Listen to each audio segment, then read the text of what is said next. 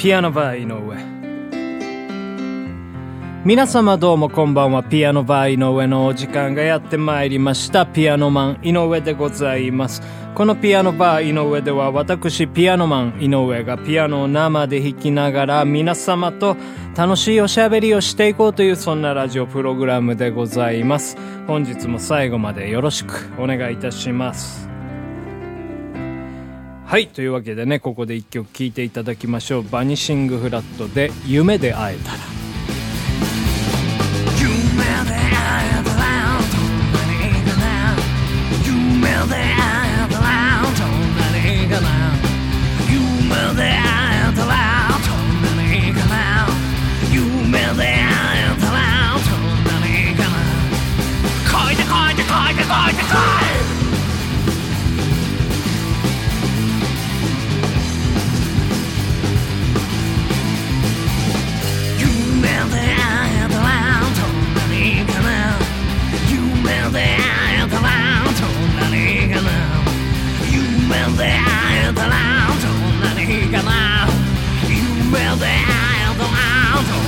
んなにいいかな書い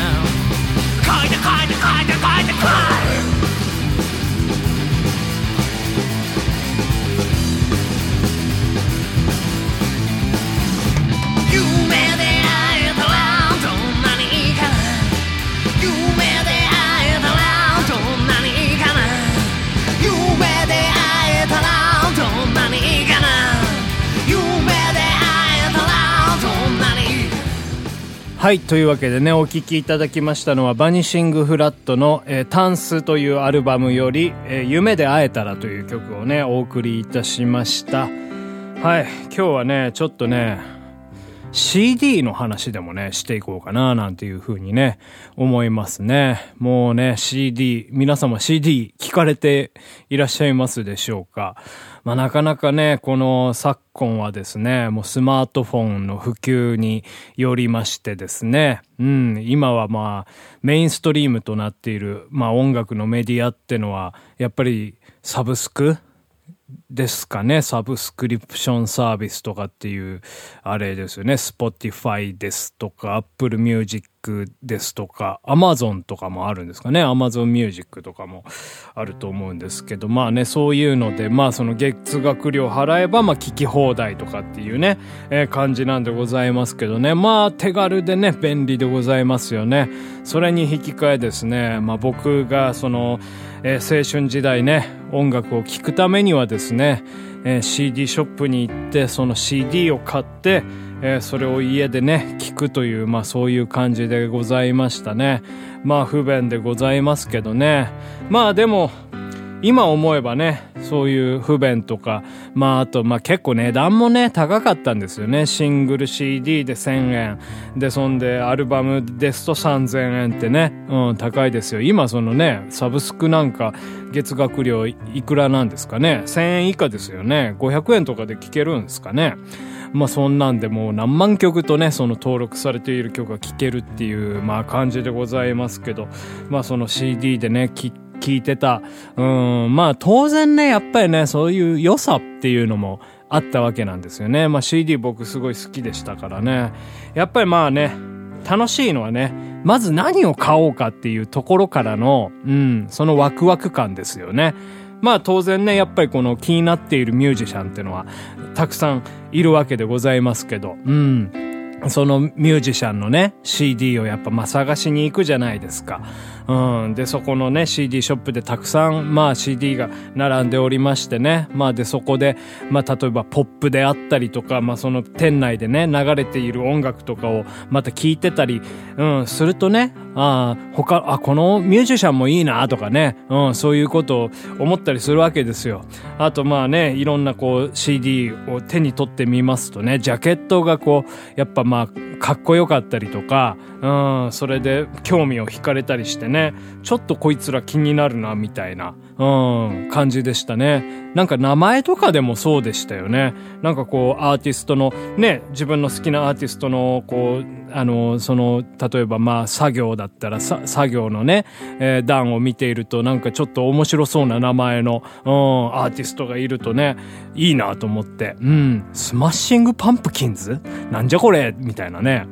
かぼちゃを叩く奴らなんだみたいなね、かぼちゃ叩く音が、えー、CD に収録されてんのかななんていう風にね、最初は思ったもんですよ。うん。で、そんでまあ、ちょっとね、ジャケ買いしてみたわけですよね。そしたらまあ、これがこのスマッシングパンプキンズがね、もう全然思っていたのと違いましてね、かぼちゃを叩く音が一つも入ってなかったんですよ。これは詐欺じゃないかということでね、僕はそこでね、思ったんですけど、それ以上にですね、この音楽のクオリティがもう半端なくてですね、えー、僕はそこでスマッシングパンプキンズにハマったりしたんですけどね、まあそういうジャケ買いとかもありましたよね。えー、僕は最初にね、あのスマッシングパンプキンズの買った CD はですね、メロンコリーだ、エンドレスなんとか、え、なんとかみたいな感じの、長いんですよ。長いんでわかんないんですけどね。名前が未だにね。えー、まあ、放題はわかりますよ。メロンコリー、そして終わりのない悲しみみたいな、そんな感じなんですけど。うん、でね、それがね、うん、あれなんですよ。タイトルも長いけど、あの、2枚組なんですよね。で、そんで、まあ、その、曲も長いんですけど、その、1枚目と2枚目にね、収められてる、うん、その、雰囲気とかもね、ちょっとこう、違った感じでございましてね、こういう、あ、コンセプト CD なんだみたいなね、うん、っていうのをね、初めて知りましてね、もうそういうね、ドラマがね、あってよかったですね。で、まあそんでね、その音楽もさることなんですけど、まあそのね、ジャケットデザインとか、あと中に入ってる歌詞カードのね、デザインとかもね、また、すごい興味をね、そそられるものってのが結構ありましてですね。まあその、スマパンのね、うん、メロンコリー、そして終わりのない悲しみとかもすごくね、僕あの、ジャケットとか、あの、ライナーノーツも大好きだったんですけどね、一番最初にそういう風にね、なんかこう、あの CD 全体の雰囲気がいいなって思ったのがね、ミスターチルドレンさんのですね、深海というね、アルバムなんですね。この深海のアルバムもね、やっぱまあちょっとコンセプトっぽい感じのアルバムになってまして、えー、まあ深海ですよね、すなわちその海の底ですよ、暗い感じ。うん、でまあジャケットもね、あのー、あれなんですよ、椅子が、えー、青い、なんかちょっとこう海みたいなところに椅子がポツンと置いてある、うん、そういうジャケットでございましてね、ちょっとなんか物物悲しい感じなんですね。うん。で、そんで、まあ、1曲目始まりまして、まあ、ダイブという曲でございますけどね、曲なのかな？なんかこう、バシャーンと、うん、海に飛び込んで、うん、深海に向かうみたいな、なんかそんなとこから始まるわけですよ。えー、で、そんでまあ、1曲目、シーラカンスというね、あ、2曲目ですか、シーラカンスという曲名、曲が始まりましてですね、まあその海のね、シーラカンスです。古代魚ですよね。深海魚でございますけど、生きた化石なんて言われておりますけどね、えー、まあそのシーラカンスの歌から始まってですね、え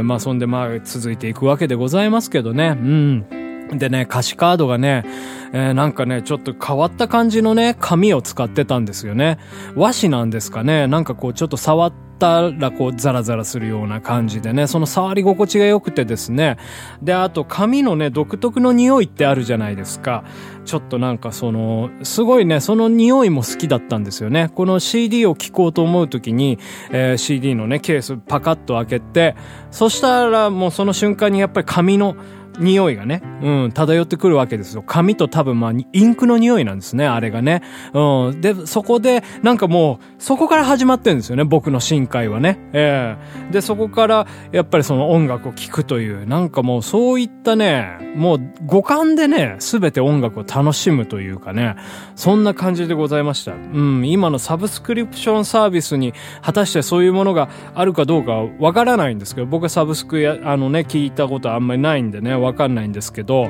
うん、ですからね、なんかそういったね、良さがあったりもしましたよね。うん。まあね、今の人にその3000円を払ってそういう紙の、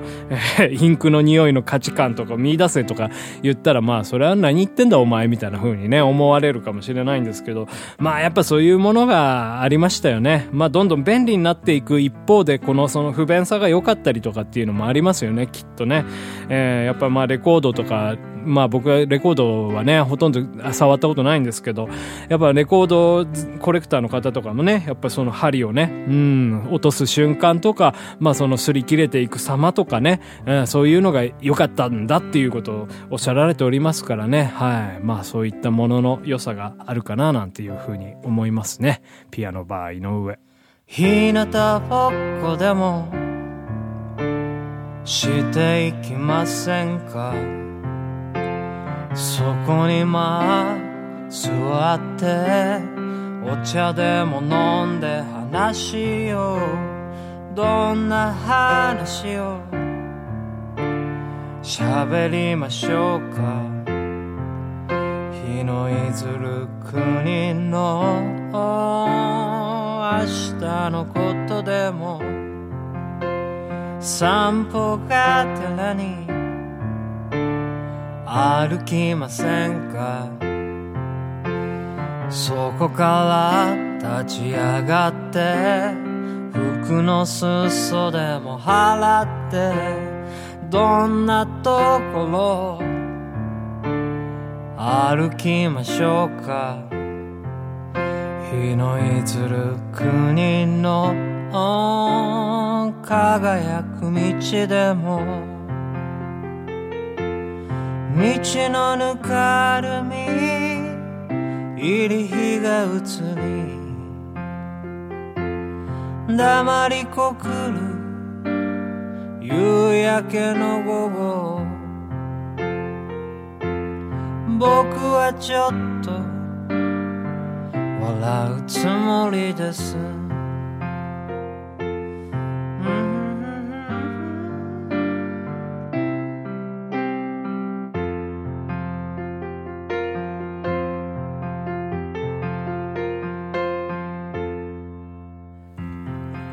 ピアノバー井上そろそろお別れのお時間でございます。本日はですね、CD のお話をしましたけど、まあ、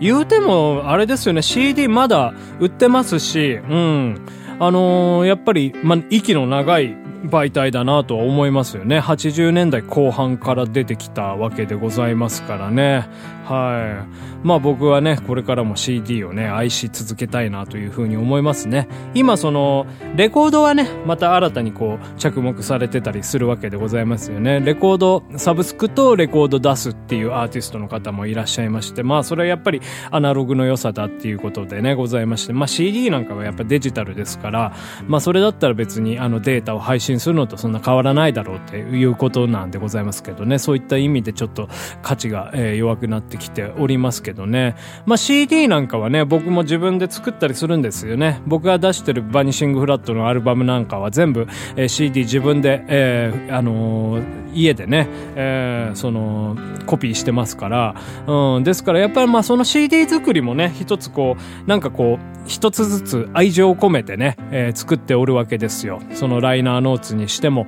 まあこう、ホッチキスでパチッと止めてね、それをまあ型から切り出して作ったりするわけですけど、うん、その一個一個がね、出来上がるっていうのも、また一つ、うん、なんかこう、感慨深いものがあるなっていう、それがね、やっぱお客様のがね、買っていただいて、そんで家で聞いていただいたっていうことをね、聞くとまあ、やっぱまあ僕のね、ほんとなんかこう、ねぎらいというか、えー、報われたっていう風にね、思ったりするわけでございますね。はい、ちょっとなんか喋りすぎました。えー、このピアノバー井上では私、ピアノマン井上に対する苦情や文句などね、いろいろ募集しておりますんで、どうにかして送ってください。はい、というわけで、また明日お会いできれば幸いでございます。ピアノバー井上でした。